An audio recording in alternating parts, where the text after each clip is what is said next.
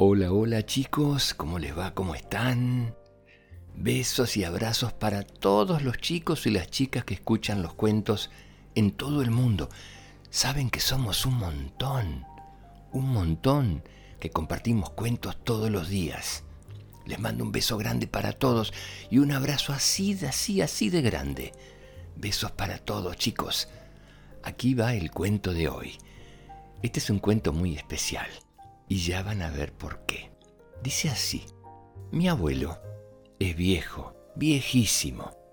Cuando le pregunto, abuelo, ¿cuántos años tienes?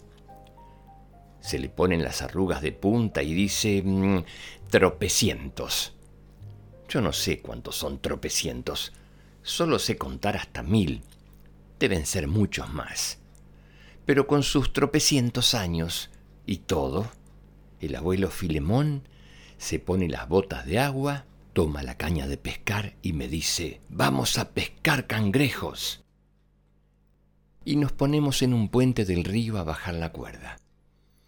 Si viene un policía a regañarle, pone esa cara que pongo yo cuando mamá me pilla comiendo galletas a escondidas y le funciona.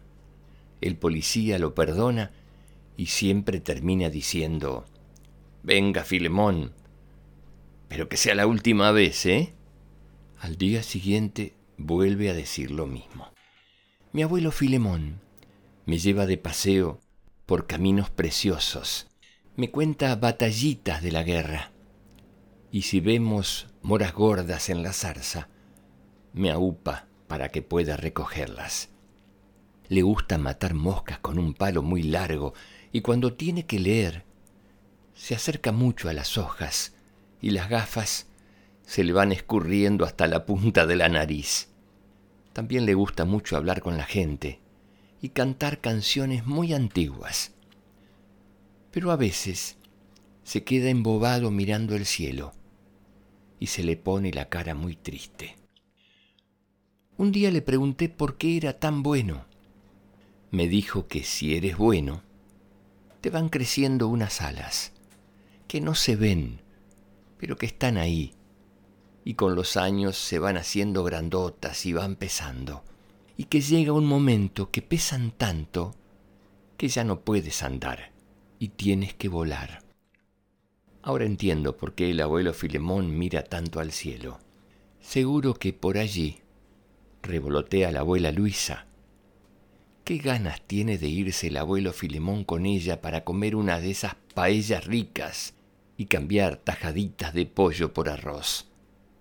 Y es que a listo, a mi abuelo Filemón no le gana nadie. Este cuento sirve, chicos, para recordar a los abuelos que tenemos cerquita y a los abuelos que están lejos o que ya no están entre nosotros. Pero la pregunta es, ¿qué recuerdan de sus abuelos? ¿Ustedes juegan con sus abuelos? ¿Comparten cuentos? se quedan a dormir en la casa de los abuelos? Uno de mis abuelos me hacía barriletes, cometas, que volaban bien alto. Y el otro, recuerdo cuando era chico, me iba a buscar a mí y a mis hermanos a la escuela.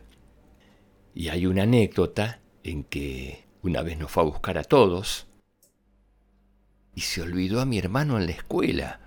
Eran tantos los chicos que mi abuelo llevaba en su auto grande y negro que una vez se olvidó a mi hermano y se quedó en la puerta de la escuela esperando. ¿Qué recuerdos tenés de tu abuelo? ¿Te ayudó a andar en bicicleta? ¿Y la abuela te invitó a comer comida y sopa y postres muy ricos en su casa? ¿Te ayudaron a columpiarte? ¿Se acostaron al lado tuyo en la cama para contarte cuentos y más cuentos y más cuentos?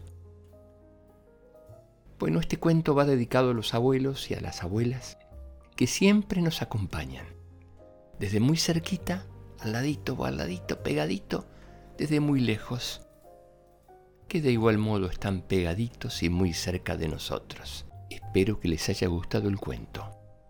Les mando un beso grande, chicos.